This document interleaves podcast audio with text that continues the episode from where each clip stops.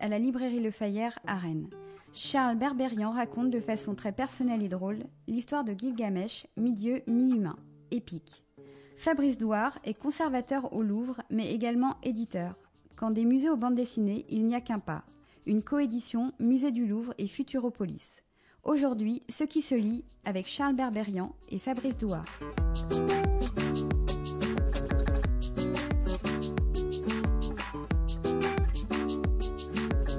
Bonjour et bienvenue dans Ce qui se lit, le podcast de la librairie Le Fayère à Rennes réalisé par Arnaud Vasmer, des entretiens durant lesquels nous vous proposons d'entendre un auteur et la personne qui l'édite. Aujourd'hui une bande dessinée qui nous emmène au musée du Louvre pour découvrir l'histoire de Gilgamesh, personnage de la Mésopotamie qui a été célébré par une épopée il y a quelques millénaires et c'est lui que vous avez choisi de raconter Charles Berberian. Bonjour. Bonjour. Les amants de Shamat, la véritable Histoire de Gilgamesh, c'est le titre de votre bande dessinée parue aux éditions Futuropolis et euh, aux éditions euh, du Louvre, dont on parlera euh, tout à l'heure votre éditeur et directeur de collection Fabrice Douard, et qui s'inscrit dans cette collection qui a une quinzaine d'années, une vingtaine de titres de ce partenariat entre la bande dessinée et le musée du Louvre. Ça veut dire, Charles Berberian, que vous avez eu possibilité d'arpenter, de vous promener dans le musée du Louvre au moment où il était fermé au grand public? Euh, non, pas vraiment en fait. Euh, mais je tiens à préciser donc euh, cette affirmation que c'est la véritable histoire de, de, Gilgamesh évidemment fausse, mais en même temps, comme il n'y a pas de vérité au, sujet de cette épopée et que ça n'est qu'une interprétation même euh, de la part des plus éminents archéologues ou spécialistes. Donc j'affirme en fait comme eux que moi je connais la vérité, mais euh, j'ai au moins l'honnêteté de dire à, mes lecteurs et lectrices éventuels que c'est faux, bien sûr. vous dites à la fin effectivement ce qui est un texte qui va remettre en perspective l'histoire que vous avez racontée, qui n'est pas l'histoire de l'épopée, mais l'histoire de comment est-ce qu'on va construire euh, l'épopée, l'histoire d'avant l'épopée. Disons, en partant du principe que j'avais, j'allais raconter l'histoire d'un roi d'Uruk et de ses sujets les plus proches, je me suis dit, euh, c'est comme si euh, l'épopée, c'était ce qu'avait retranscrit euh, le gala ou le point de vue image du monde de l'époque, et que moi j'allais décoder ce qu'il y a derrière en fait. Et puis, juste pour répondre à votre question sur euh, est-ce que j'avais euh, le droit de rentrer au. Vous allez revenir voilà, sur l'origine de l'album. Alors, j'ai commencé à titiller euh, ce projet il, y a, il y a quatre ans, quand Fabrice Douard, avec Yann Lindingre, qui était à l'époque le rédacteur en chef de Fluide Glacial, m'avait proposé si ça m'intéresserait de participer à un hors-série Fluide Glacial Le Louvre. Hein j'ai trouvé l'association tellement euh, absurde ouais. et drôle que je que, que, j'ai dit oui tout de suite. Et euh, j'avais déjà en tête depuis encore plus longtemps que ça d'éventuellement euh, faire un travail autour de, de, de, cette statuette d'Ebi Hill. qui est devenu un des personnages de mon livre. Euh, un, des, un, des, proches de ce roi de roue qui est Gilgamesh. Hein. Voilà. Et donc le principe de ce hors-série, c'est que chaque auteur euh, devait, pouvait choisir une œuvre du Louvre et en faire une bande dessinée. Euh, et j'ai sauté sur l'occasion. Et par la suite, Fabrice, après la parution des quatre pages, m'a dit Est-ce que tu as envie de continuer? J'ai dit oui. Je suis venu dans son bureau, il m'a donné un pass d'un an pour le Louvre. Mais là, là, on était trois ans avant la pandémie. Eh euh, et puis plein de bouquins sur euh, Babylone, Sumer. Euh, et, et, et, puis oui, j'ai pu me balader dans le Louvre. pas forcément tranquillement, parce qu'il y a toujours un monde fou. J'ai demandé si je pouvais venir les mardis. Je pouvais? Oui, je devais t'accompagner. Oui, je, devais être accompagné. vous accompagner. voilà j'ai eu droit à, ce privilège de pouvoir me balader dans le Louvre. Je, me souviens qu'avec l'équipe de Fluide Glacial, euh, qui était presque au complet, au complet pardon, euh, il manquait Gottlieb. Hmm. Et Fabrice nous a tout de suite dit que c'est pour avoir des pages de Gottlieb associées au Louvre.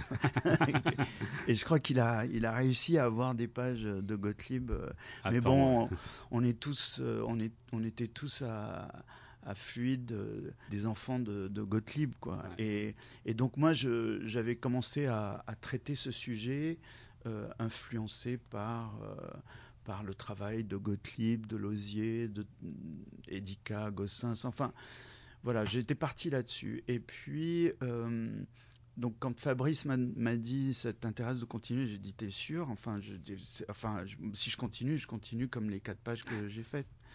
Il me dit ouais, ouais. Et en me documentant encore plus sur l'histoire de Gilgamesh et en m'intéressant encore plus de plus près à Ebi Hill, j'en suis arrivé à me laisser guider par, par ce que m'inspirait la, la, statuette elle-même, c'est-à-dire euh, son regard, son sourire.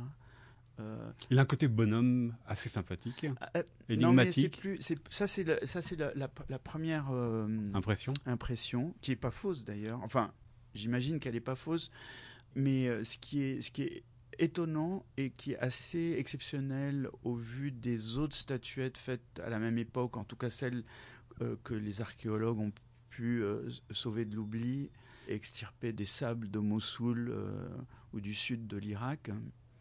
Le stylisme, effectivement, de, la statuette, et on ne le trouve pas ailleurs. Quoi. Ce manque d'éloquence de, ou de magnificence euh, ou de crainte, comme si ce haut fonctionnaire, parce que c'est un haut fonctionnaire, euh, pouvait avoir des pouvoirs. Et donc, il y a, des statuettes similaires où les têtes font un peu peur et tout. Et là, lui, il a, il a un sourire euh, un petit peu ironique il esquissait à peine? Son regard est comme étonné et en même temps légèrement mélancolique. En tout cas, c'est comme ça que je l'interprète.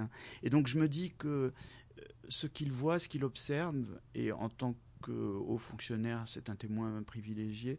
Il n'est pas dupe de ce qu'il voit, en même temps qu'il est un petit peu peut-être euh, horrifié. Mot un peu fort, un peu choqué peut-être. Et donc j'ai construit toute mon histoire à travers ce regard. Mais alors peut-être à, l'origine, Charles Berberian, pourquoi? Donc ce personnage, mais aussi Gilgamesh, ce roi dieu, on ne sait pas trop, qui a vécu en la Mésopotamie il y a, il y a 4000 ans, pourquoi est-ce que c'est lui et donc son monde qui vous a intéressé? Parce que vous le racontez avec un certain détachement, avec certain humour, puisque mmh, mmh. c'est un peu le, monarque qui se voudrait dieu, mais sauf que quand il tutoie euh, un de ses membres de son peuple, bah, le peuple lui dit bah si tu me tutoies, je te tutoie. Donc euh, il y avait la volonté aussi de le, rabaisser euh, à hauteur d'homme. Pourquoi c'est lui qui vous a intéressé? Alors, je savais que Abby Hill serait dans l'album, mais il fallait que je construise une histoire. Donc, j'ai commencé à faire un casting auprès des personnages de l'épopée. Donc, il y avait une possibilité d'avoir Ishtar comme personnage, mais elle faisait doublon avec euh, le côté divin de Gilgamesh. Je pensais que ça serait plus intéressant d'avoir Gilgamesh comme, euh, comme personnage, disons, divin dans l'histoire, parce qu'il y a cette, espèce de mélange. Euh, qui est similaire au mélange du Spritz, euh, deux tiers, un tiers, euh, deux tiers divin, un tiers euh, humain. humain. Donc ça, ça m'avait amusé. Je me dis, il y a quelque chose à faire là-dedans. C'est pour ça que Gilgamesh tout de suite se retrouve dans, dans les premières pages. Quoi.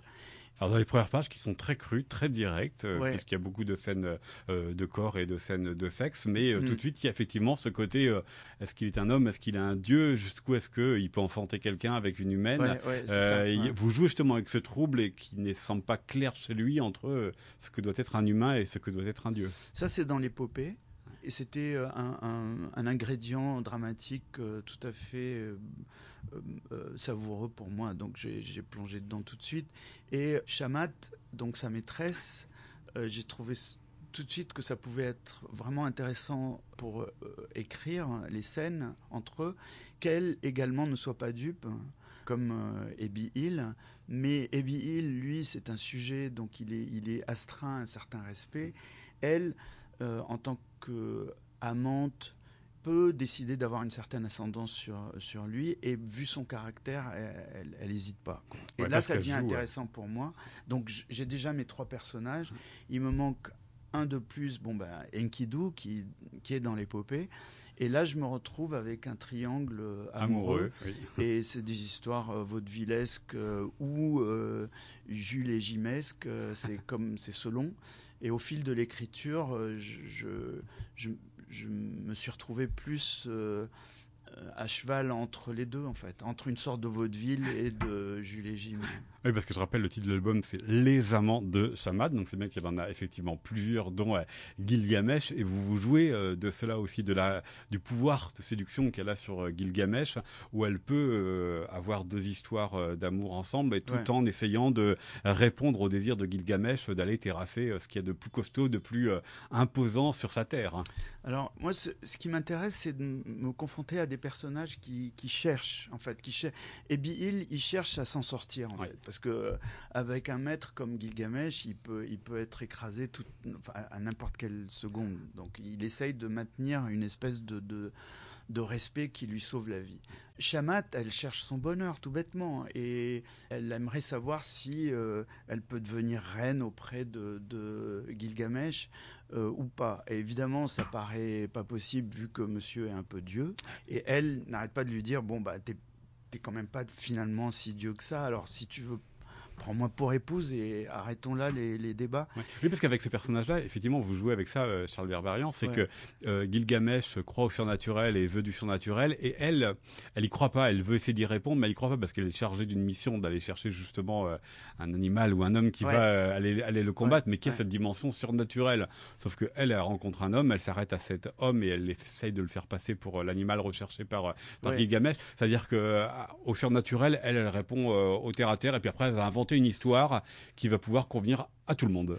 Euh, lui, lui, enfin, apparemment, il pourrait lui mentir avec cette histoire de, léopard. Il cherche à l'éloigner de la ville pour la faire assassiner par euh, deux gardes qui l'accompagnent. Donc elle, elle continue le mensonge et là où elle le piège, elle lui dit que le léopard bah, s'est transformé en homme, qu'il a séduite et qui est une espèce d'enfant sauvage pour garder euh, les références à, Truffaut, de qui découvre euh, la sexualité euh, partagée dans les mains et les bras et les jambes de, de Shamat, elle se retrouve avec un amant moins génial, un petit peu plus jeune et plus ferme.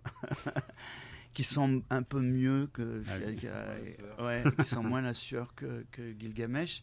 Et donc elle le ramène avec elle, mais aussi pour, pour, euh, pour rendre euh, euh, Gilgamesh jaloux. Et aussi elle se dit, il va y avoir un duel. Et puis il y en a un qui va perdre, et c'est, ça sera forcément Gilgamesh, puisqu'il est, il est moins en forme que ce jeune homme. Donc je n'essaye pas de faire euh, de construire des personnages emblématiquement euh, comme ci ou comme ça, d'un côté ou comme. J'essaye de les choper dans, dans, dans, cette histoire au moment où ils sont à des carrefours. Et bon, euh, à un même carrefour, tous les trois. Ebi, c'est en fait, c'est Ebi Hill, c'est moi plus. Enfin, c'est c'est celui. C'est le chroniqueur et donc l'auteur de la C'est celui qui hein. me guide dans l'histoire en fait. C'est j'essaye à chaque fois de coller aux quatre premières pages que j'ai dessinées dans Fluide, qui, qui me servent d'octave en fait pour, pour ma partition, mais aussi je, je, me dis tout ce que je vais raconter, c'est ce que je décrypte dans le regard euh, des billes euh, et dans son sourire. Mm. Avec un jeu dans ce cas-là sur euh, la langue, sur le texte que vous avez utilisé, Charles Herberian, parce qu'il y a des scènes de dialogue et puis il y a des pages qui sont des pages plus illustrées, alors parfois sans texte et puis parfois avec un texte qui peut être la voix justement du chroniqueur, donc votre propre voix sur cette histoire. Euh, ma propre voix ou celle de mon père en fait, parce que j'ai prêté à Ebi Hill le, parcours de mon père. Mon père n'est pas né 4000 ans avant notre ère, mais... mais c'est la géographie, euh, l'Irak. Il est né au Liban. Au Liban, pardon. Euh, et puis, à l'âge de 25-27 ans, il s'est retrouvé à Bagdad pour, pour, pour, gagner sa vie, en fait. Donc, euh, Ebi Hill, la statuette étant été découverte à Marie en Syrie, j'ai décidé comme ça euh, de le faire naître à Ougarit, qui se trouve sur la côte libanaise, en fait. Et donc, euh, il se rend, il se rend à, Babylone et à Uruk euh, parce qu'il a trouvé du boulot là-bas. Mm. Et euh, bien sûr, c'est moi qui parle, mais c'est moi qui me parle tout le temps dans le bouquin. mais c'est l'intérêt aussi, je trouve, des dialogues et, des, et de la bande dessinée, c'est de, c'est d'utiliser euh, cette, espèce de, d'écriture euh, qu'on essaye de, de, confier à un personnage. Alors peut-être que les personnages sont chacun un, costume que je vais endosser au, fur et à mesure que j'écris. Euh, c'est possible. Cela dit, il y a une ressemblance entre Shamat et Enkidu, une ressemblance physique qui est arrivée comme ça en dessinant. Et à un moment, je me suis dit peut-être qu'il faudrait que je la corrige. Et en fait, ça m'a semblé plus intéressant de, de, la garder et même euh, de faire des scènes où la ressemblance était encore plus troublante. Et du coup, euh, dans les dialogues, je me suis dit, est-ce qu'ils en parlent? Est-ce qu'à un moment, ils en parlent? Est-ce que Gilgamesh va le dire? Est-ce que Shamat va le dire? Euh, Et j'ai préféré ne pas, ne, pas, ne pas le dire, en fait. J'ai préféré que ça reste troublant, ambigu, et que le lecteur euh, fasse son propre cheminement, genre euh, qu'est-ce que ça veut dire que cette amitié soit très forte euh, entre, entre Gilgamesh et, et, Enkidu. Cela dit, je donne quand même une piste parce que le, le premier duel entre Enkidu et Gilgamesh. Et, Gilgamesh, ils sont ils sont couchés l'un sur l'autre comme si d'épuisement. Et puis comme ouais comme s'ils venaient de faire l'amour. Bah oui, absolument. Alors j'aurais qu'on s'intéresse aussi à votre dessin euh, Charles Berberian et la manière aussi dont vous l'avez mis en, couleur parce que c'est un album euh, qui alterne des, des pages où il y a les personnages, les pages de, de, narration avec des couleurs dominantes qui permettent de donner un rythme, qui permettent de donner une ambiance et puis il y a ces pages plus euh, contemplatives ou avec ces, ces monologues qui sont des pages davantage peintes, euh, qui ont été inspirées pour vous par justement vos promenades ici au musée du Louvre, parce qu'on y voit la tour de Babel, pour restituer ce que pouvait être la géographie de cette époque, celle dans laquelle a vécu euh, Gilgamesh et les autres?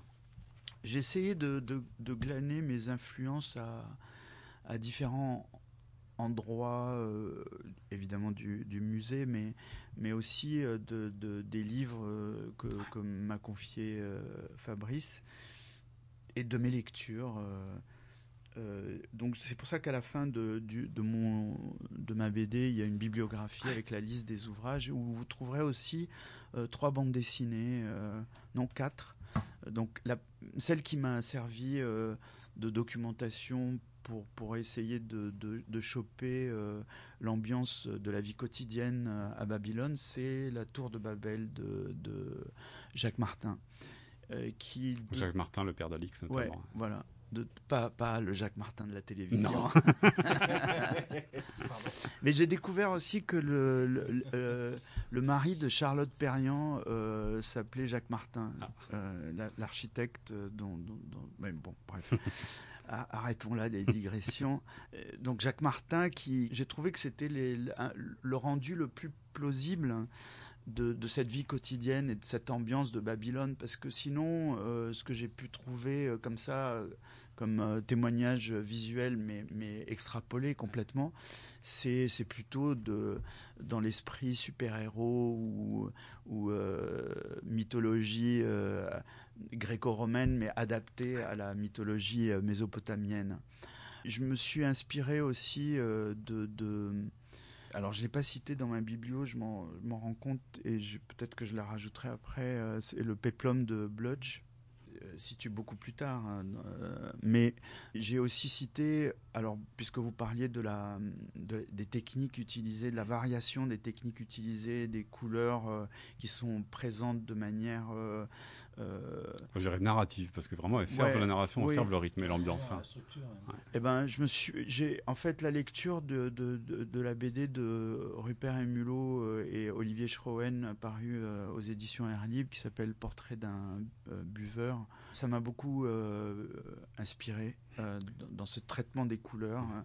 Et puis, et puis le Jésuite Joe de Hugo Pratt, justement pour les, dialogues. Hein et euh, le DS de Haute Picot pour, euh, pour la sensualité euh, de son dessin et, l'approche justement des, des, scènes pornographiques que je voulais je voulais j'étais déterminé à m'éloigner de des Milo Manara ou, et consorts voilà c'est un exercice aussi qui a motivé mon envie de, de travailler cette histoire là parce que parce que j'avais jamais abordé des scènes de cul comme ça et du coup ça, voilà, ça, ça, me plaisait et elles, elles sont présentes dans l'épopée. C'est ça aussi. C'est ça, ouais, qui est important. Ouais. ouais. Alors, euh, Charles Berberian, euh, dans cette série de podcasts, s'intéresse euh, au livre, ce qu'on vient de faire, mais on s'intéresse aussi à, la relation avec les éditeurs, et ça vous le savez puisque vous avez déjà acheté une oreille sur nos podcasts, et je vous en remercie. Ici, vous en avez deux, puisqu'il y a Fabrice Edouard, donc qui dirige la collection, qui est éditeur de cette collection pour le Louvre, et puis il y a Sébastien Gnanic pour Futuropolis. Comment vous avez travaillé avec eux? Qu'est-ce que vous attendiez de vos éditeurs pour cet album? Ben, euh, cette confiance qu'ils m'ont accordée euh, au, départ, c'est-à-dire avant même que j'ai un synopsis euh, complet, juste à partir de ces quatre premières pages qui étaient parues dans le hors-série, cette confiance, c'est déjà un moteur, ou disons de, de l'huile pour le moteur. c'est très important. Quoi. Ils m'ont accordé cette confiance à toutes les étapes. C'est-à-dire euh, au moment où je leur ai parlé du, synopsis, de mon intention, qui, rejoignait complètement la leur. Bon, je connais Sébastien Gnedic depuis très longtemps, puisque à l'époque, euh, Philippe Dupuis et moi avions euh, dessiné les, et écrit les, bandes dessinées de, notre personnage, Monsieur Jean, sous la direction de Sébastien, aux humanoïdes associés.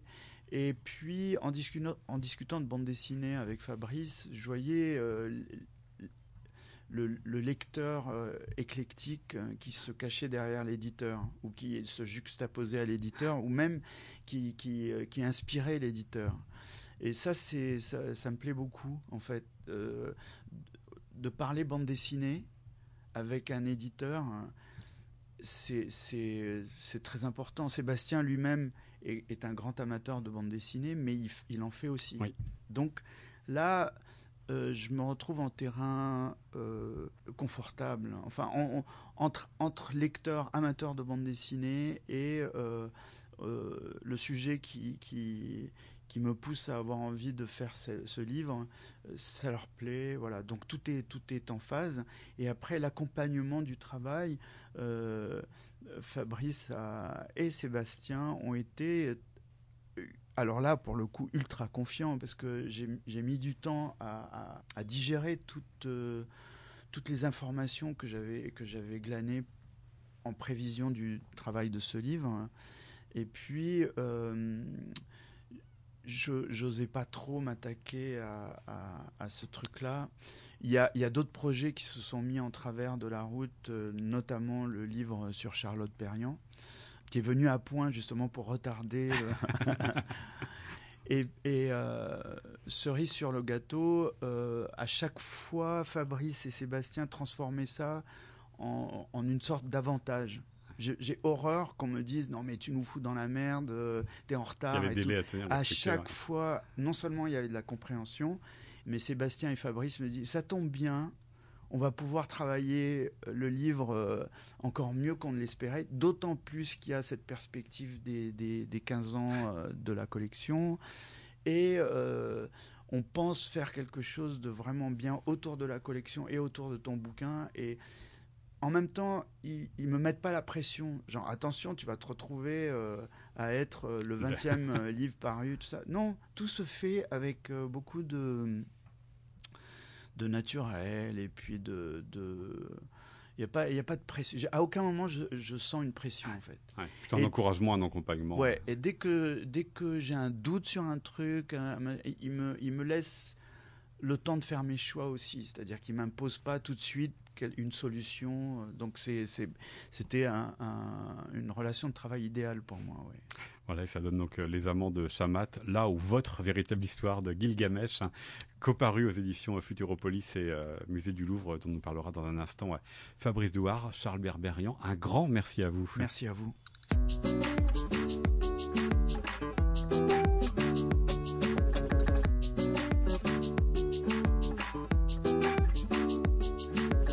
Nous poursuivons cet épisode de Ce qui se lit en votre compagnie, Fabrice Douard. Bonjour. Bonjour. Fabrice Douard, vous êtes euh, donc euh, ici au musée du Louvre, euh, éditeur et directeur de la collection qui associe donc le musée et les éditions Futuropolis. Et donc vous qui avez édité Les Amants de Chamat, la véritable histoire de Gilgamesh dont Charles Berberian nous a parlé il y a un instant pour les 15 ans et le 20e album de cette collection. Il nous a parlé de l'album et aussi de la manière dont vous avez travaillé ensemble. Quel est votre point de vue justement sur ce travail en en commun sur ce qu'il disait, sur la confiance et puis sur, bah oui, il va prendre un peu plus de temps, mais c'est pas grave, vous en avez fait un, atout.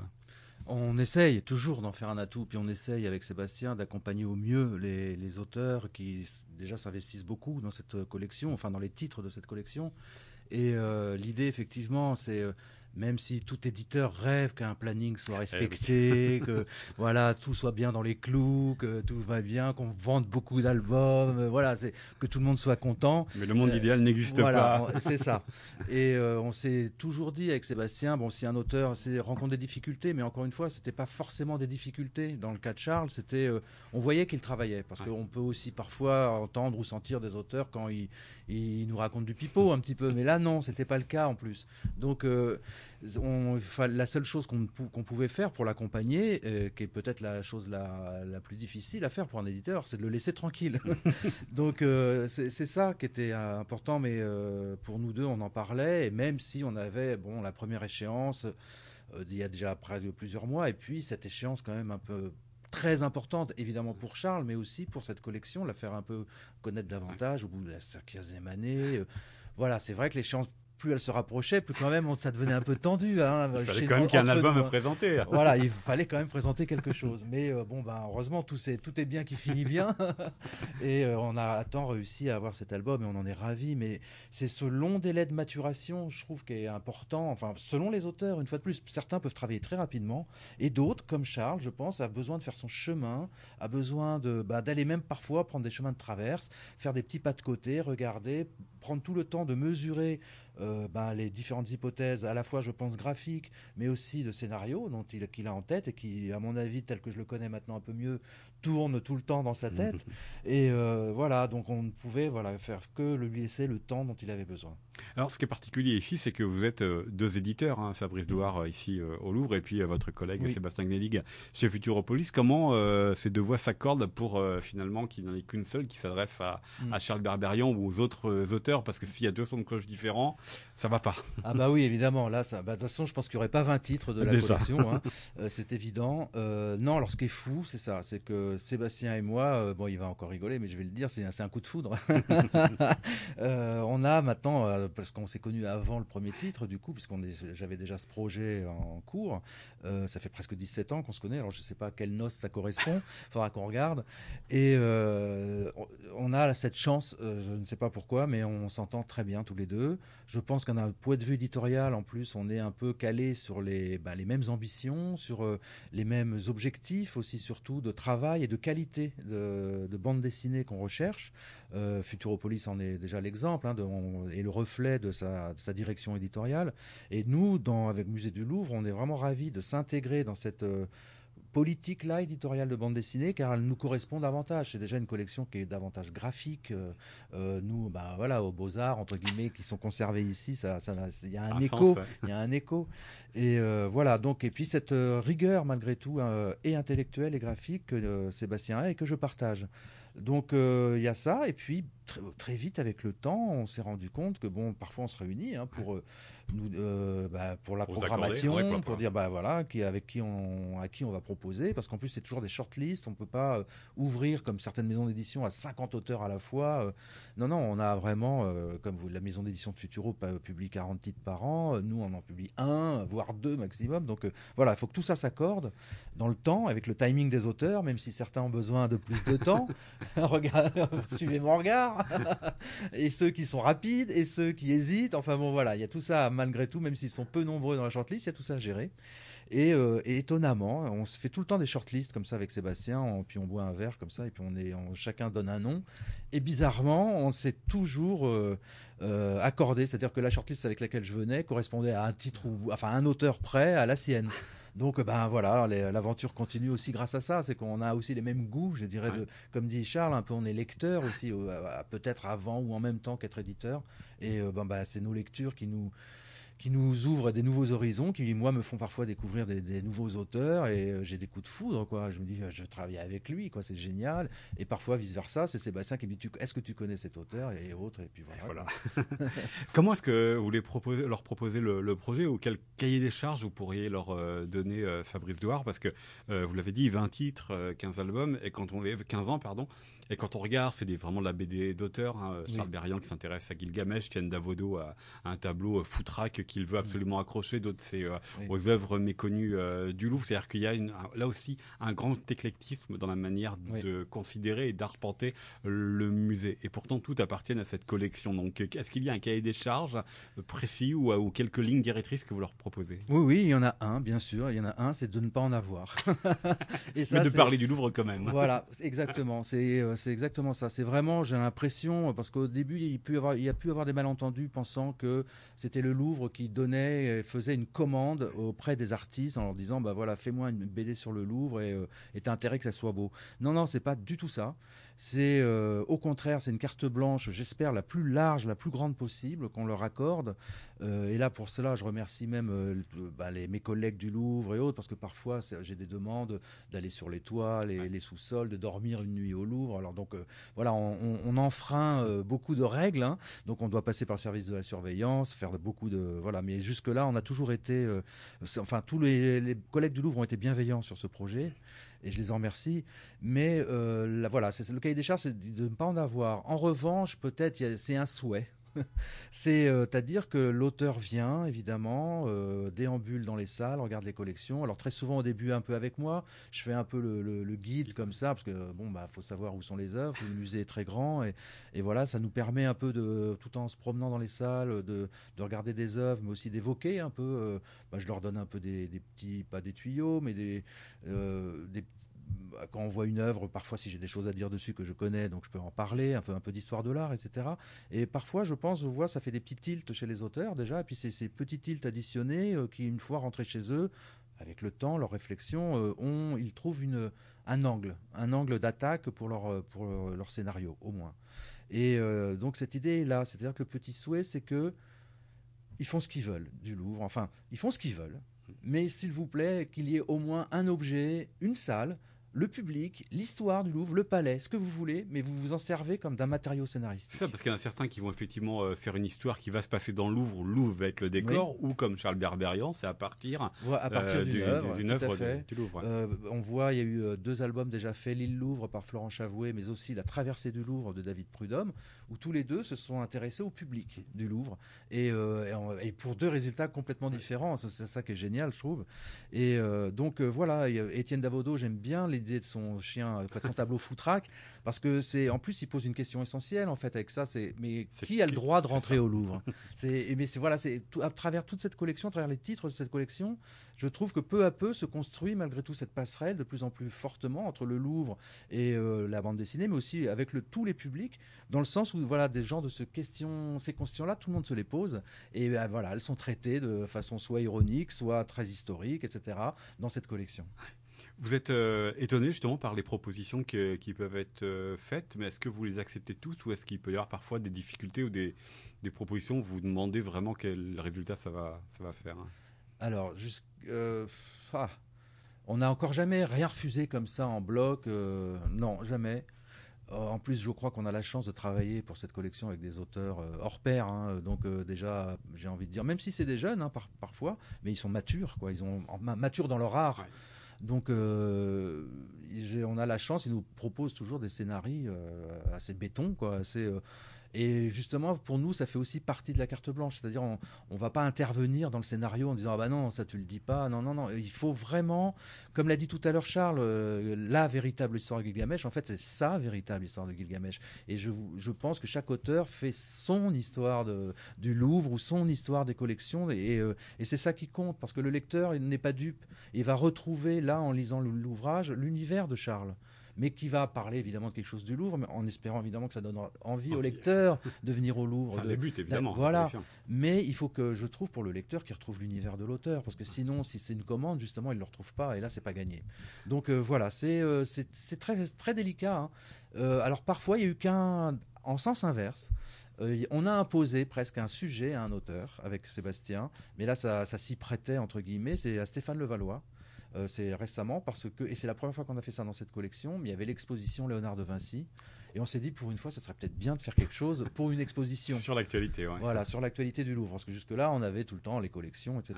Et euh, ben, on a chopé Sébastien, Stéphane, l'heure d'un déjeuner, on l'a pris en sandwich, comme ça. Et on lui a dit, bah écoute, toi, tu vas nous faire quelque chose sur, Léonard. Alors on a eu la chance, il a dit, bon, ben oui, alors. mais voilà, mais il était libre ensuite du scénario, vous voyez. Oui, oui, absolument. Vous avez euh, tout à l'heure, Fabrice Doard, fait le, lien entre la bande dessinée et les beaux-arts, qui évidemment, euh, au musée du Louvre, sont très importants. Est-ce que vous sentez, euh, même si c'est des univers d'auteurs qui sont très euh, différents les uns des autres, que quand même, quand ils font cet album euh, en codition avec le Louvre, qu'ils sont imprégnés tout de même par la matière graphique du tableau ou de la pièce qui va être le point de départ de leur histoire? Alors ça, c'est mon souhait un peu inconscient, je leur en parle pas, mais euh, c'est un peu pour un rappel historique quand même. Il faut savoir que le, musée du Louvre est le musée des artistes et de tous les artistes depuis sa création. En hein, 1793, c'est même écrit. Euh, le musée, certains jours par semaine, était fermé au public, ouvert seulement aux artistes pour qu'ils viennent s'inspirer des maîtres du passé afin de créer, etc., leurs propres œuvres. Donc euh, il y a déjà, d'un point de vue ADN du Louvre ou en tout cas historiquement, cette relation privilégiée avec l'artiste et surtout cette relation qui fait dresse euh, cette passerelle avec les artistes du passé, avec les temps, les, les époques, les civilisations passées, pour que euh, les auteurs présents ben, s'en inspirent ou en tout cas viennent voir euh, l'esthétique ou autre d'une époque voilà, révolue. Et euh, mon souhait un peu inconscient, c'est ça aussi, c'est-à-dire que j'ai envie de rouvrir la porte comme ça à tous ces artistes, parce que déjà je considère que la bande dessinée est un art contemporain comme les autres. Euh, voilà, c'est ni plus ni moins, c'est un art contemporain, et je pense que le débat est clos à partir de là, ça suffit. Et euh, donc j'ai envie de, faire revenir ces artistes, ces dessinateurs, parce qu'il faut savoir que c'était beaucoup de dessinateurs qui venaient au avant, des peintres, et que justement ce côté un peu académique entre guillemets, même si certains auteurs de bande dessinée me reprocheront, mais c'est dire. Mais euh, un dessin un peu académique, c'est à transmuter ou à voyager, j'ai envie de dire, des arts contemporains précédents euh, vers la bande dessinée. Je crois que les détenteurs actuels du, dessin académique, du beau dessin, comme on peut dire, mais en tout cas de la qualité euh, graphique, c'est en bande dessinée qu'on le trouve, et nulle part ailleurs maintenant. Donc voilà, j'ai envie de faire revenir ces gens-là et qu'ils à nouveau viennent s'inspirer comme ça peut-être des anciens maîtres, viennent regarder et, prolongent l'histoire. Et prolongent l'histoire, dialogue avec eux. Moi à un moment, bon Stéphane, pour revenir sur lui, bon parce que c'est l'anecdote, euh, parlait de, Léonard de Vinci, qu'il a recopié énormément, il a travaillé énormément de l'œuvre dessinée et graphique de, Léonard. Il me disait parfois le soir, j'avais l'impression que Léonard était sur mon épaule et, et, je sentais son haleine sur mon cou, quoi que il regardait. C'est voilà, c'est et moi c'est ça que j'ai envie de, que les auteurs ressentent au bout d'un moment en venant au Louvre ils sentent cette transmission euh, dans, le temps et que voilà, ils, continuent et ils prolongent pour, pour le futur. Absolument. Mais l'actualité, c'est Les Amants de Chamat.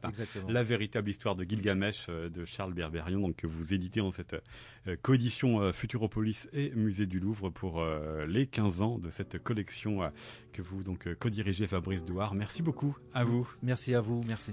C'était un podcast réalisé par Arnaud Vasmer pour la librairie Le Fayère à Rennes. À bientôt.